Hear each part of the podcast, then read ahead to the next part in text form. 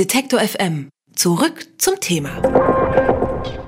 Als der Österreicher Max Schrems von Facebook wissen wollte, was mit seinen Daten geschieht, musste er erstmal Kontakt zum irischen Datenschutzbeauftragten aufnehmen. Wegen der laxen Datenschutzvorschriften hat Facebook dort seine europäische Niederlassung. Bisher gibt es kein einheitliches europäisches Datenschutzniveau.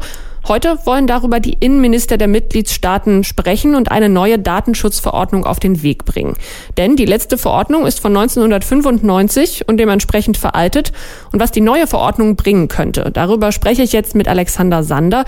Er ist Geschäftsführer vom Verein Digitale Gesellschaft, der sich für ein verbraucherfreundliches Internet einsetzt. Schönen guten Tag, Herr Sander. Hallo. Es ist zwar noch nichts beschlossen, aber was sind denn die Kernpunkte der geplanten Datenschutzverordnung? Der Kernpunkt dieser Datenschutzverordnung ist, dass es ein einheitliches Datenschutzrecht für ganz Europa geben soll.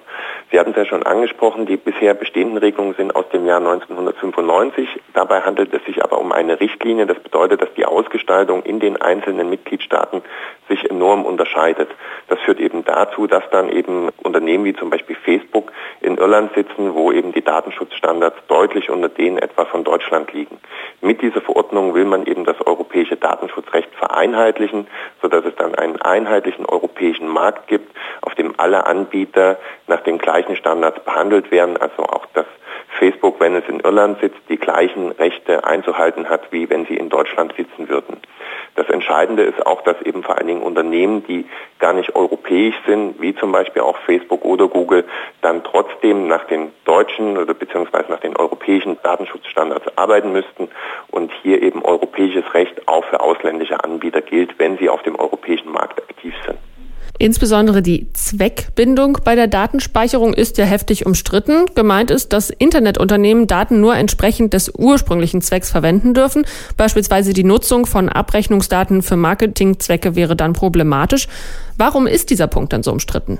Der Punkt ist insofern umstritten, dass vor allen Dingen der Rat, also die Mitgliedstaaten der EU, diese Zweckbindung aufweichen wollen. Denn wenn Unternehmen ein berechtigtes Interesse anmelden und dieses von den Unternehmen auch selbst definiert wird, wann ein berechtigtes Interesse vorliegt, sollen die Unternehmen dann diese Zweckbindung der Daten auflösen können und können dann die Daten zum Beispiel wiederum für andere Zwecke benutzen, etwa eben für Marketingzwecke. Und vor allen Dingen dürfen sie auch die Daten nach Ansicht des Rates auch an Drittanbieter weitergeben und sodass dann eben die Verbraucherinnen und Verbraucher am Ende gar nicht mehr wissen, was denn eigentlich mit den personenbezogenen Daten passiert, die sie damals zum Beispiel an Amazon gegeben haben, als sie sich ein Buch bestellt haben, dafür ihre Adresse angegeben haben. Und was dann im nachfolgenden Schritten mit den Daten passiert, ist für die Verbraucherinnen und Verbraucher nicht mehr nachvollziehbar. Das Europäische Parlament hingegen hat hier eben auf eine deutliche Zweckbindung dieser Daten äh, sich geeinigt und in den kommenden Verhandlungen, in dem Trilog, der jetzt eben äh, Mitte Juni beginnt, wird das sicherlich einer der großen Streitpunkte zwischen diesen beiden Institutionen werden. Nun hat ja allein das Europäische Parlament mehr als drei Jahre diskutiert, bis es einen halbwegs funktionierenden Kompromiss vorlegen konnte. Warum gibt es denn so einen Hickhack bei der Datenschutzverordnung? Die Konsensfindung im Europäischen Parlament hat ja schon vor einem Jahr, wurde die abgeschlossen im März 2014. Der Rat hat jetzt noch mal ein Jahr länger gebraucht als das EU-Parlament und das liegt vor allen Dingen daran, dass sehr viele Lobbyisten in diesem Bereich aktiv sind und dass es hier dazu kommt, dass dann eben vor allen Dingen finanzstarke Unternehmen natürlich kein Interesse daran haben, dass es zu einem starken Datenschutz in Europa kommt, denn sie verdienen ja mit diesen personenbezogenen Daten der Nutzerinnen und Nutzer enorm viel Geld und wollen das natürlich weitermachen. Und daher ist eben diese Datenschutzreform eines der am stärksten umstrittenen Projekte, die derzeit in der EU durchgeführt werden. Und hier hat man eben auch gesehen, dass zwar das Europäische Parlament in der Vergangenheit standhaft geblieben ist, dass sie hier einen starken Konsens gefunden haben für mehr Datenschutz in Europa. Der Rat hingegen, also die Mitgliedstaaten der EU, haben deutlich besser auf den Lobbyismus von großen Konzernen reagiert aus Sicht dieser Konzerne und will daher eben die Datenschutzregeln aufweichen. Und diesen Konflikt, den werden wir auch in den nächsten Monaten weiter verfolgen können. Also es geht jetzt sozusagen in die heiße Phase der Verhandlungen wo dann eben Parlament mit Rat und Kommission darüber diskutieren, wie dann am Ende tatsächlich dieses europäische Datenschutzrecht aussehen soll. Und hier werden natürlich versuchen, die Lobbyisten wieder zu ihren Gunsten den Datenschutz zu verwässern.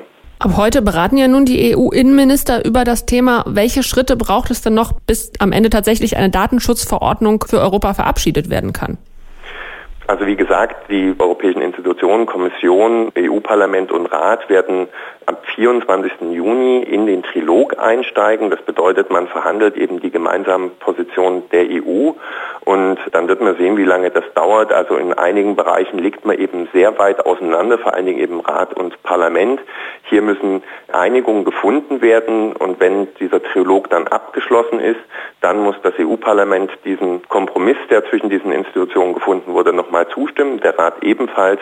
Und erst dann haben wir sozusagen eine verabschiedete Version der Datenschutzverordnung und dann braucht es nochmal zwei Jahre, bis denn tatsächlich diese Verordnung in Kraft tritt.